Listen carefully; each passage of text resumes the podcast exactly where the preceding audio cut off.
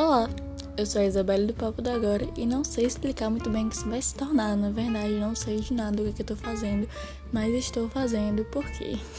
Porque eu sou uma pessoa impulsiva e eu preciso logo fazer, senão eu desisto.